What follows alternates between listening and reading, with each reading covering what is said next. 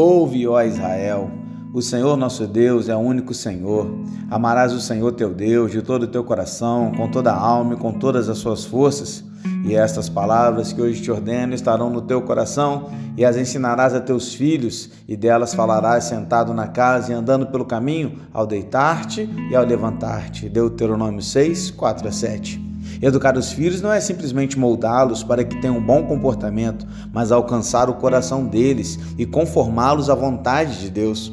Os pais têm o compromisso de inculcar os mandamentos divinos no coração dos filhos. Seja intencional ao educar seus filhos, não terceirize essa responsabilidade.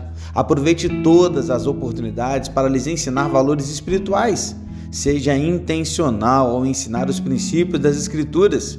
Ensine-os a buscar o Senhor, ensine-os a orar e a ler a Bíblia, porque eles precisam ser formados de acordo com a palavra de Deus.